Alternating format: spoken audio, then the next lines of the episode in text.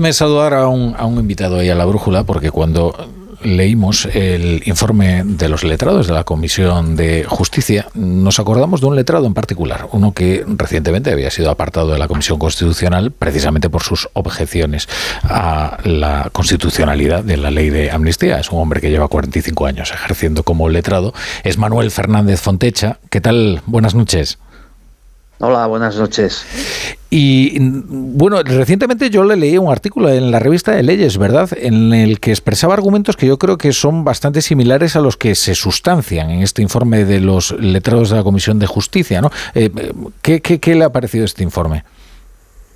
Sí, se publicó en el diario La Ley un artículo además de carácter extenso porque ellos admiten dos posibilidades, una tribuna o una doctrina, le llaman doctrina y se utilizó este último día, con lo cual eh, puede explicar mejor los argumentos. A mí me parece que lo que hace, lo primero que hay que poner en cuestión es que no estamos hablando de una cuestión de valoración política, estamos hablando de una cuestión estrictamente técnica y jurídica. Es decir, ponemos a un lado la Constitución, ponemos al otro lado la propuesta de orgánica, la comparamos y con arreglo a métodos rigurosos, lógicos y objetivos, se determina. En ese sentido, eso es justamente lo que hace el informe. Lo primero que hay que aclarar es que el informe inicial que se hizo respecto a si era el tema evidente para no admitir o no, no tiene nada que ver con el informe que se ha emitido hoy. El informe que se ha emitido hoy es el informe propio del letrado. Es decir, es el informe que el letrado de la adscrito a cada comisión realiza comparando la Constitución con el proyecto de ley y la proposición que le llega.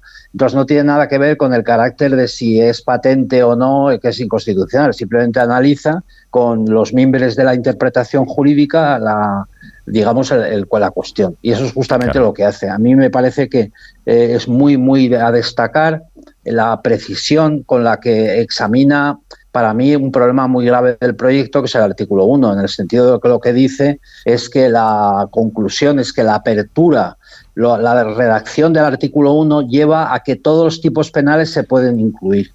Ese es un argumento muy importante, porque lo que añade a cada, a cada motivo, diciendo haber apoyado, haber apoyado, haber eh, lo que sea en, en concepto, digamos, de móvil, añade cualquier acto tipificado como delito que tuviera idéntica finalidad. Este es un precepto muy, muy complicado, porque lo que dice el informe es básicamente es que deja completamente abierto el tipo penal. Claro, y, sobre todo que crearía entonces, digamos, una, una esfera de impunidad. Claro, es que el problema que tiene la ley, tal como está redactado el artículo 1, y eso el informe lo dice con toda claridad, eh, aunque supusiéramos que la ley de amnistía fuera un instrumento constitucional, que yo creo que no lo es, eh, este es un argumento adicional. Es decir, lo que hace este informe es que entra ya en el contenido de la proposición de ley. Y entonces, ¿qué advierte? Advierte que en el artículo 1 hay una distinción entre el móvil y el tipo. Y entonces va diciendo en cada caso, va añadiendo y además cualquier acto tipificado como delito con idéntica finalidad. Esto supone que la finalidad, el móvil, lo que justifica el hecho de la amnistía, adquiere una dimensión eh, absolutamente gigante, hmm. invade el tipo, es decir, lo que dice es cualquier el móvil ampara cualquier tipo delictivo. Esto es un tipo penal que se llama abierto un tipo penal abierto, un tipo penal de caucho, un tipo penal de goma que es nulo desde todos los puntos de vista. Claro, y, esta, eh, esta flexibilidad eh, puede, puede responder al carácter oportunista de esta ley, a que, no a, a que en realidad lo que pretende es, mediante una negociación, garantizarse los votos para una investidura. Claro, exactamente. Existe ahí ese otro móvil, que es el móvil político, de alcanzar eh, un, determinado número de votos que permitan eh, acceder a la presidencia del gobierno. Eso es una cosa evidente, eso es una cosa que está, está en los hechos. Lo que ocurre es que el problema adicional de todo esto, y yo creo que el informe es muy bueno para precisarlo, es que estamos viviendo un Estado constitucional. Entonces, las amnistías son instituciones muy antiguas y muy anacrónicas. ¿Por qué? Porque los Estados constitucionales se rigen por, el, por dos principios, la libertad y la igualdad. Y cada vez más por la igualdad, en el sentido que la igualdad ante la ley lo que exige es el mismo trato para todos. La amnistía, ¿qué es lo que es? Es una excepción a la igualdad. Entonces, para, admitir la amnistía tienen que realizar auténticas contorsiones jurídicas, que es lo que hace el artículo 1. Dice, bueno, los que se realicen con el objetivo de perseguir la independencia. Y dice, incluido el delito tal y tal, pero luego añade, y cualquier otro. Bueno, esto es inaceptable. Es decir, es que dejan abierto el Código Penal, porque entonces Además hay un problema adicional que bien dice el informe, es que el precedente de la ley del 77 es. muy malo porque eh, fue reformada en el 84-85 y fue examinada por una sentencia del Tribunal Constitucional. Entonces, ¿qué pasa? Que la ley que se apruebe ahora puede ser modificada dentro de dos años, tres años, hmm. con plazo abierto también retroactivamente para el año 2012. Esto es, es que es totalmente, eso que dice el informe, es totalmente contrario a la, seguridad jurídica. Hmm.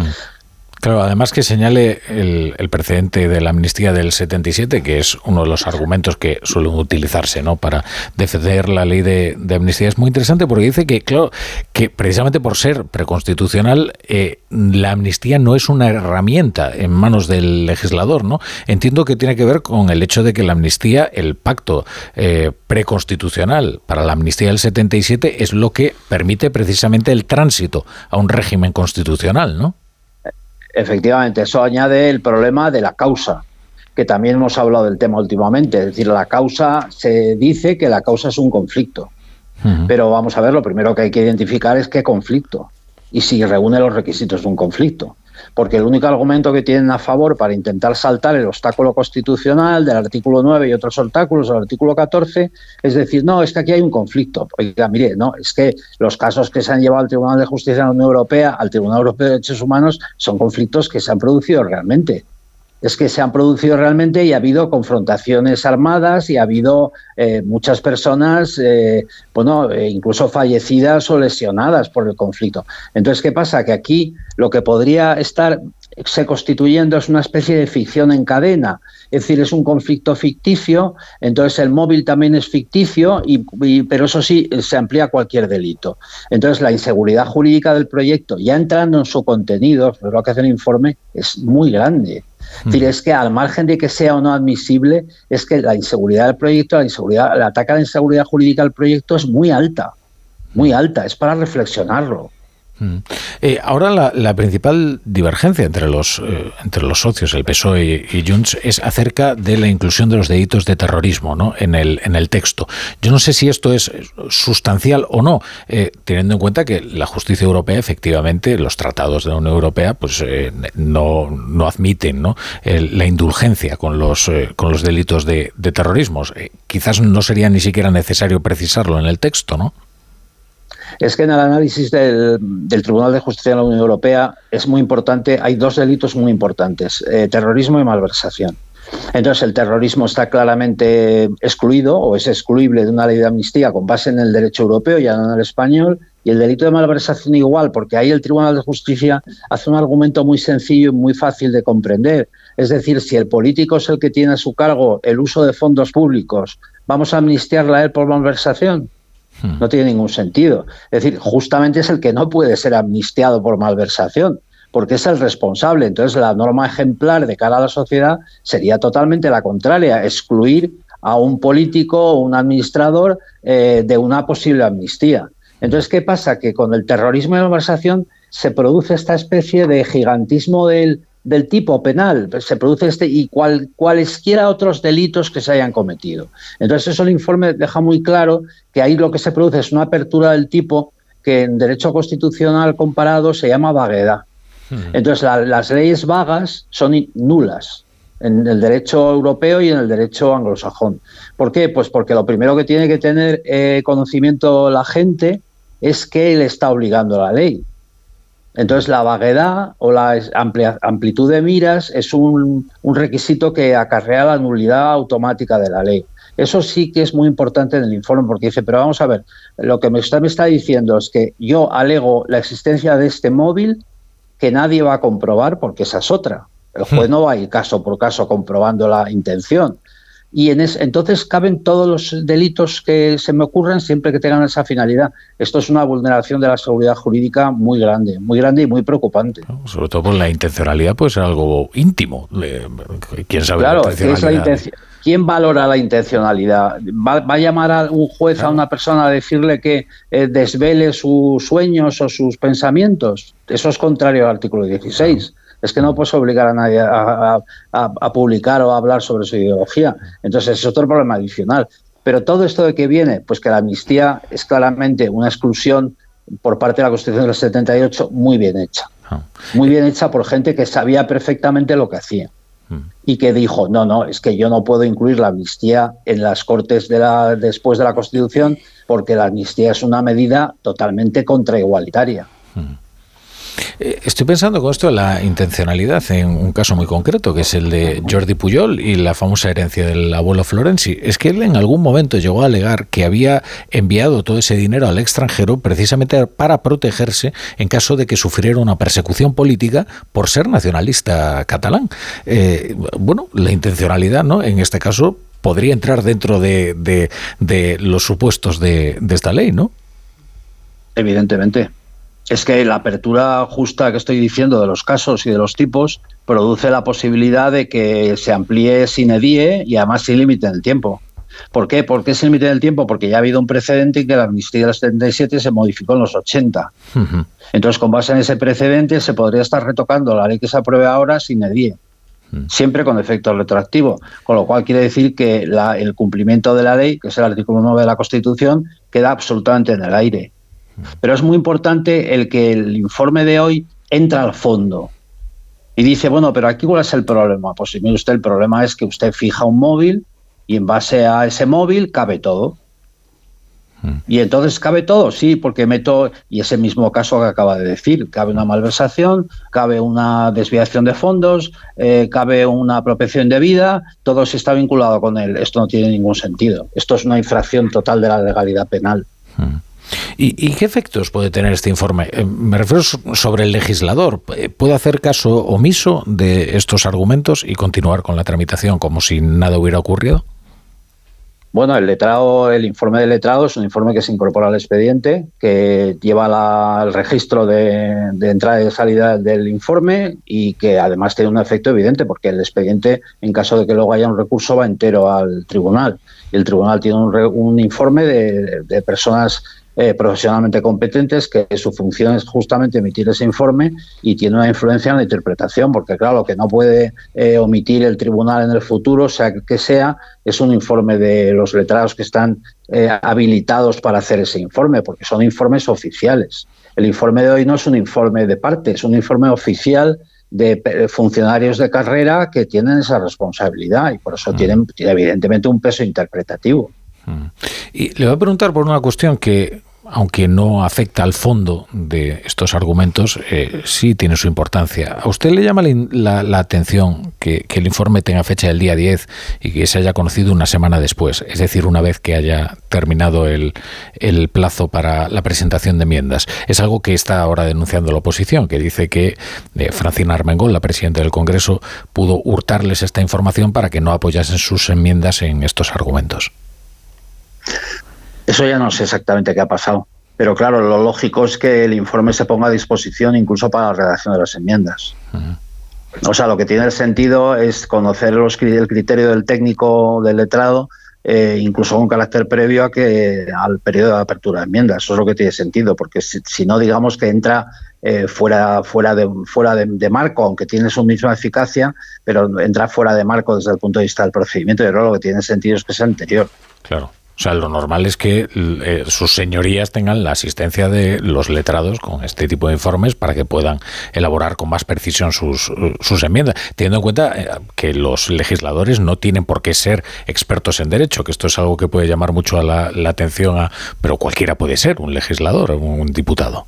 Sí, el, legislador no tiene que ser experto en derecho, pero el informe justamente con carácter general está previsto para que el diputado tenga un asesoramiento técnico jurídico que lo que haga es que compruebe la constitucionalidad.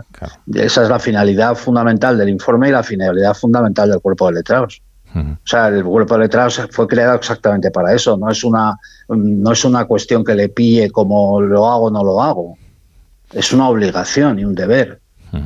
Es un deber impuesto por el estatuto de personal e impuesto por el reglamento del Congreso. Entonces, claro, el, el peso del informe es un peso importante en la interpretación de la norma. Hmm. Otra cosa distinta es que la ponencia o la comisión pues resuelvan políticamente en un sentido o en otro, pero el informe ahí está. Eh, le voy a preguntar también si usted fue apartado de la Comisión Constitucional eh, precisamente para que estos argumentos no estuvieran eh, sobre la mesa en caso de que se tramitase a través de la Comisión Constitucional la ley de amnistía. Bueno, yo publiqué, yo mm, siempre hago en este caso atención a la causalidad. O sea, yo publiqué dos artículos, un artículo en el mes de agosto y en El Mundo y otros artículos después en El Mundo y en La Razón, eh, exponiendo en buena parte estos argumentos, sobre todo la, vulneración del artículo 9 y el carácter un poco sui generis de los acuerdos de investidura. Hmm. El acuerdo sui generis en el sentido de dónde se firman, quién los firma, qué contenido tienen, ¿no? Entonces yo creo que eso fue como en el mental y después me vino la, el cambio de comisión. Hmm. Vamos, el cambio de comisión. Yo estaba escrito con otros compañeros y dejé de estar escrito. Claro. Y lo atribuye evidentemente a que no querían que esos argumentos estuvieran ahí, claro. Pues, eh, pues hombre, yo creo que lo, que lo lógico es esa interpretación. Claro. Eh, Porque como se, se, dieron incluso cuando el proceso estaba en, su momento inicial. Se dieron pronto, en agosto, hablamos de agosto septiembre, y entonces estaba en el proceso inicial y, pero ya había unas serias objeciones al tema, ¿no? Como acabo, lo que ocurre es que cada, cada paso que se da, eh, por así decirlo, técnicamente empeora. Hmm. Es decir, lo que, lo que revela el informe de hoy es que si tú atiendes al contenido, la, posición de defensa empeora. Hmm. Porque la objeción a la amplitud del artículo 1 es muy seria. Hmm. Hay otra cuestión que seguramente no es ociosa, que es la extensión de la exposición de motivos, sobre todo si lo comparamos con el articulado, ¿no? Eh, y esto lo señala el, informe, ¿no? Eh, eso denotaría una cierta mala conciencia por parte del redactor de la ley, ¿no? Que trata de justificarse, incluso proclama la constitucionalidad de la ley en el propio texto, ¿no? Sí, es una cosa muy peculiar, porque además cuando se habla de ellos eh, incluso se hace referencia a que es eh, me parece que la expresión es esmerado o impecable. En derecho no, no es, esos conceptos no existen, impecable o esmerado. El derecho es conforme a derecho o disconforme a derecho. Mm. Lo que pasa es que esta cuestión empezó muy pronto a cuestionarse. Entonces yo creo que ahí la exposición de motivos y la insistencia que se hace en que es impecable constitucionalmente es efectivamente defensiva. Mm. Es decir, no es un proyecto de ley que no haya que alegar nada para que se lleve al Parlamento, sino que es lógico, sino que es una posición ya muy, muy, muy de defensa, ¿no? Porque las cuestiones que estamos tratando son muy graves. Que hay una constitución eh, con ley de amnistía y hay una constitución diferente sin ley de amnistía. Eso sí que quiero dejarlo muy claro. Si admitimos la constitución actual vigente con primacía y supremacía, pero admitimos que exista la ley de amnistía, mm, el régimen constitucional ha cambiado. Claro. Eh, por eso señala también, claro, el informe que eh, mejor sería hacer una reforma constitucional y acercar la Constitución a la ley de amnistía que no acercar la ley de amnistía a la Constitución, cosa que es eh, eso, imposible. Eso es absolutamente evidente porque además si no acercas la, la vía de la reforma, la defendí en los artículos y me parece que en todo caso tendría que hacerse una reforma y dijera, bueno, mire, es que lo que la Constitución dice ahora es incompatible con la ley de amnistía. Entonces no, se, no puedo colocar al lado de la Constitución la ley de amnistía, tengo que reformar la Constitución. Eso me parece muy claro. Manuel Fernández Fontecha, eh, le agradezco mucho que, nos haya atendido, que haya estado con nosotros en la brújula y sobre todo lo, bien que lo ha explicado, que, hasta nosotros, que, sí que somos legos en la materia, lo hemos entendido. Se, se lo agradezco mucho, letrado. Pues nada, muchas gracias a ustedes.